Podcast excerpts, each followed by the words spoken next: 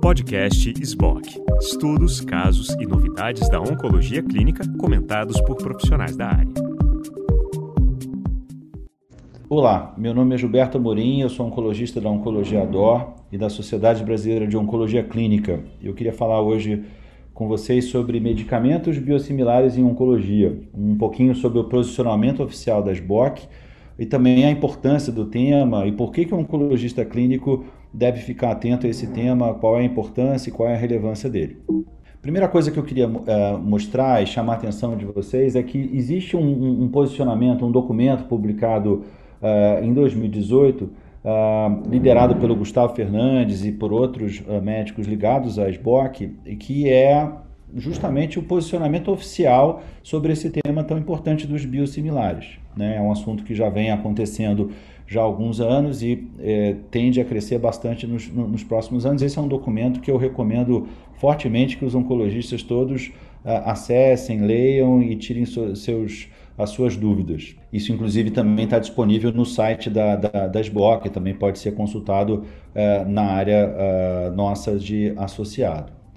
E é importante entender esse tema. Primeiro, entender assim, qual é a diferença entre um fármaco e um normal, digamos assim, né, a, a droga convencional e as drogas biosimilares.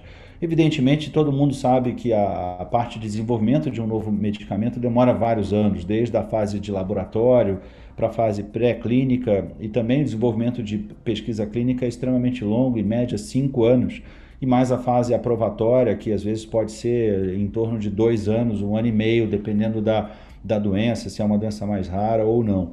Então, todo esse processo pode durar mais de uma década e é um processo extremamente caro, onde a maior parte dos medicamentos acaba nem conseguindo chegar ao mercado convencional e a um custo médio de bilhões de dólares, 1 a 2 bilhões de dólares. Qual a importância dos biofármacos no Brasil? A gente tem um mercado extremamente Uh, se a gente compara os, o mercado convencional dos medicamentos, a grande maioria são medicamentos com síntese química convencional. Os biológicos representam um pequeno percentual dos medicamentos. No entanto, quando a gente vai avaliar custo, isso representa 40% da receita uh, ou do faturamento dessas medicações. O biológico ele não é muito usado, mas como ele é extremamente caro, acaba custando muito caro para o sistema, não só para o sistema público, mas para o sistema privado também. A complexidade dessas moléculas, né, dos biosimilares, é, é importante isso ser bem compreendido. Uma molécula de aspirina tem aproximadamente 180 Daltons, enquanto um anticorpo monoclonal complexo ele tem muitos uh, milhares de Daltons. É uma molécula muito mais complexa, muitas vezes tridimensional uh, e muito pesada. Então, claro que nos últimos anos explodiu o número de protocolos de pesquisa é, com anticorpos monoclonais em oncologia, em, muito usado em vários tipos de câncer, câncer de mama, câncer de pulmão e, e tantas outras. Ao longo desses últimos anos, várias indicações chegaram ao nosso mercado. Uh, e claro, existe uma preocupação que esses gastos de saúde crescente com essas medicações biológicas elevadas, não só no Brasil, mas fora do Brasil também. Uh, isso podendo levar, inclusive, a, a, a, um desequilíbrio financeiro, inclusive em alguns uh, países como os Estados Unidos, a falência que né, a falência financeira de algumas famílias pelo alto custo do tratamento. Lembrando que muito, desse, é, muito dos gastos em saúde, mesmo em, em, em, sistemas modernos como o sistema americano, infelizmente tem um desperdício muito grande. Então a gente tem que procurar otimizar os recursos, eles são finitos. Uh, uma lembrança importante, por que isso está se tornando relevante nos últimos anos, é porque muitos biofármacos que a gente utiliza no nosso dia a dia em oncologia tem patente ou que já acabou, ou que está acabando uh, esse ano, uh, ou que vai acabar nos próximos anos. Então, isso é importante que a gente tenha maneiras de poder ampliar o acesso do tratamento de uma maneira a um custo menos pesado. Existe uma RDC uh, eh, sobre biofármacos no Brasil, publicada em 2010, com algumas definições que são importantes. Os biomedicamentos são medicamentos obtidos a partir de fluidos biológicos ou de tecidos de origem animal, ou são medicamentos obtidos por procedimentos biotecnológicos, né, de uh, engenharia genética, por exemplo. A gente tem uh, atualmente 317 medicamentos aprovados no Brasil. Os biosimilares, e a gente não usa, vocês vão ver que eu não vou falar em nenhum momento em uh, em biogenéricos, a gente vai usar o termo biosimilares pra, e a definição da RDC 2010 é que são produtos biológicos altamente similares a produtos biológicos de referência, embora possam ter pequenas diferenças nos componentes uh, que são clinicamente inativos. E claro, a rigor não deveria ter diferença em termos de segurança, potência uh, e pureza. Então, é um conceito importante que é o conceito de comparabilidade, qualidade, eficácia e segurança entre o produto originalmente desenvolvido uh, para ser comparado né, e o produto biológico comparador.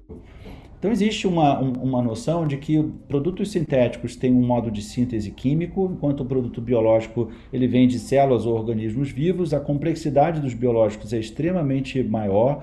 São, em geral, são moléculas sensíveis à, à temperatura, a fatores é, físicos variados, sensível à contaminação. Né? Como eu comentei, são, são moléculas de peso molecular bastante alto, bastante pesado, e em geral são drogas com imunogenicidade elevada, enquanto os produtos sintéticos não são.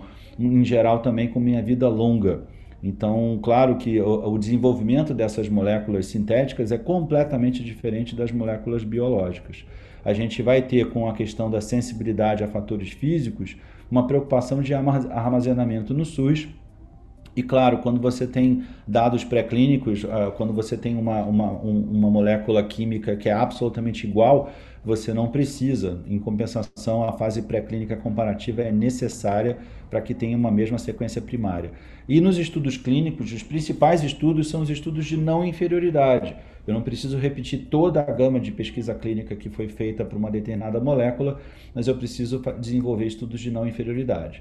Então, os biosimilares têm moléculas complexas, a mistura é uma mistura é, homogênea, não é muito fácil de você se é, caracterizar de forma absolutamente perfeita, mas tem potencial alto de reações imunológicas e, a rigor, tem que ter um custo mais baixo do que o produto de referência.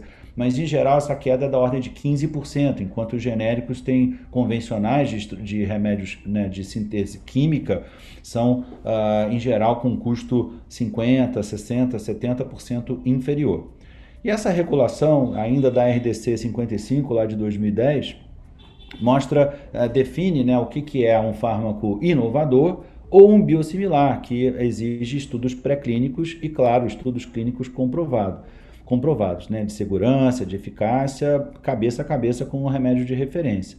Os desfechos podem ser um estudo de taxa de resposta, como por exemplo um biosimilar em câncer de mama uh, em neoadjuvância, para você ver a resposta patológica completa pode ser eventualmente uh, uh, outros, outros desfechos, eh, sempre uh, com foco em não inferioridade.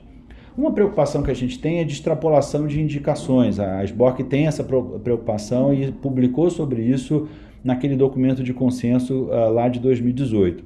O ideal é que a gente não deveria fazer uma extrapolação é, sem que tivesse uh, um estudo de fase 3. Vou dar um exemplo. Se eu tenho um estudo de bioequivalência, de um, um biosimilar uh, para câncer de mama metastático HER2 positivo, uh, um estudo feito em mama, será que essa medicação pode ser extrapolada para um câncer gástrico ou da junção esôfago-gástrico HER2 positivo? Essa preocupação existe desde a primeira hora.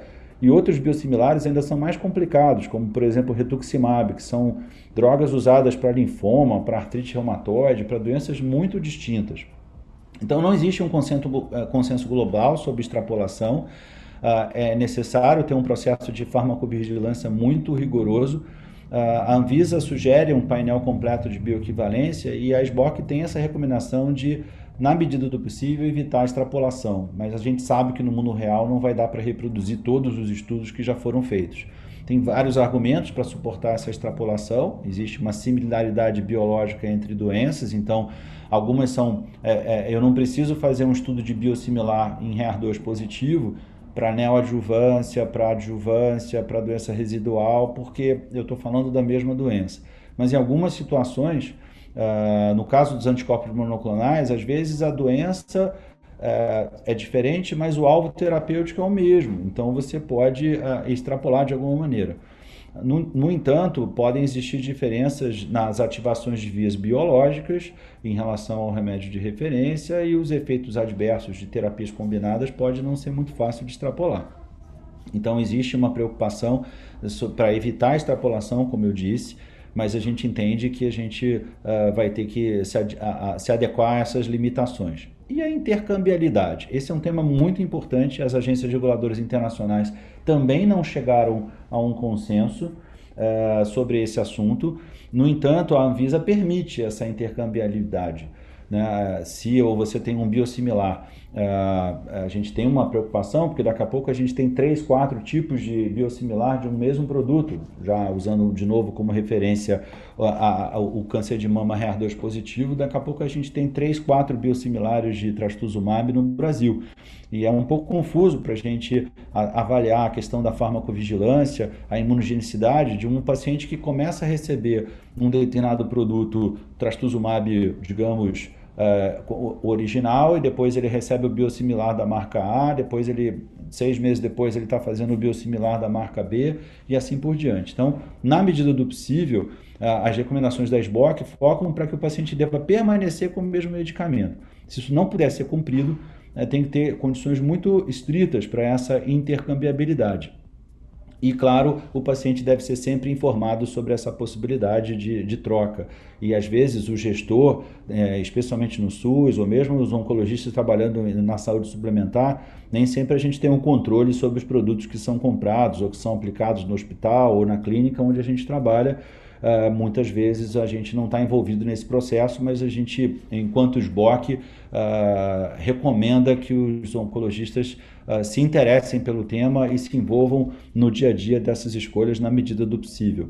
Os estudos clínicos, como eu comentei, são de preferência sempre é, ensaios de fase 3 de não inferioridade, e alguns desfechos, como sobrevida livre de progressão na doença metastática, é relativamente fácil de avaliar e comparar a droga de referência com o biosimilar em questão.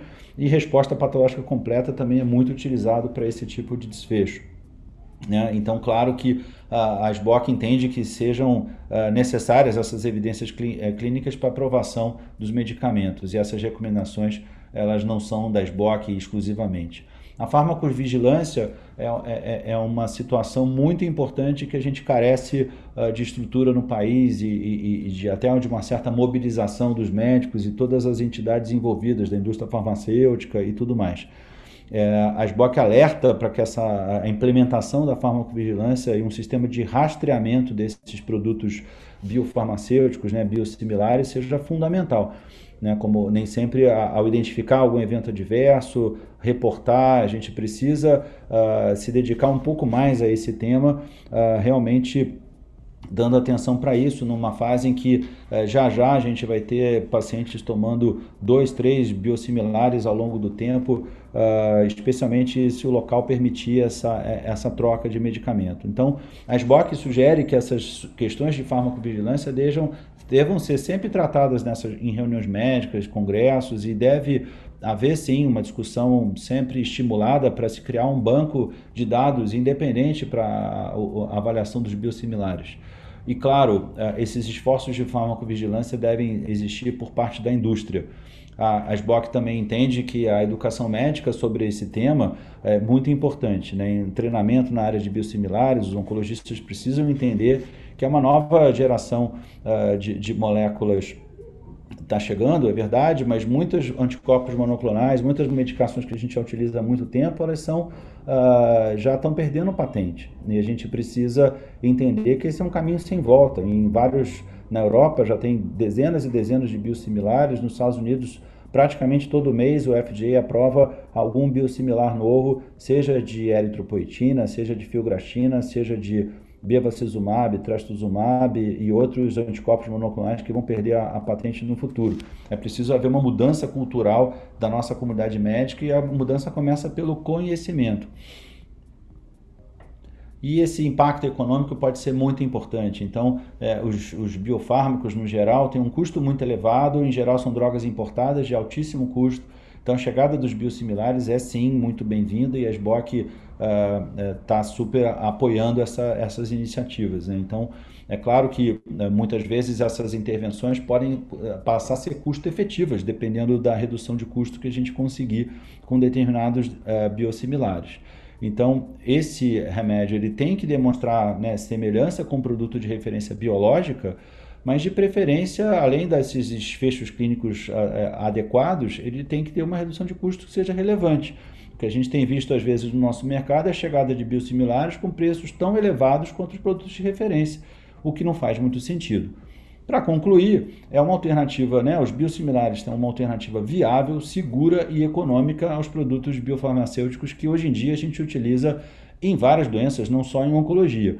Mas é importante que todos os atores é, é, conversem e, e, e, aprendam uns com os outros. Né? Os planos de saúde têm que é, interagir mais sobre esse tema, o governo tem que desenvolver parcerias público-privadas para estimular a produção de desses uh, biosimilares no Brasil. Os pacientes precisam ser orientados a, a, a, alguns conceitos básicos que eles consigam entender a importância de determinadas mudanças. Nós médicos precisamos, e profissionais de saúde, farmacêuticos, a gente precisa ser mais treinado sobre, o, sobre isso, e a SBOC está super atenta e, e, um pouco da, desse, desse vídeo, dessas aulas e do próprio posicionamento da SBOC uh, tem esse objetivo no final do dia. Obrigado.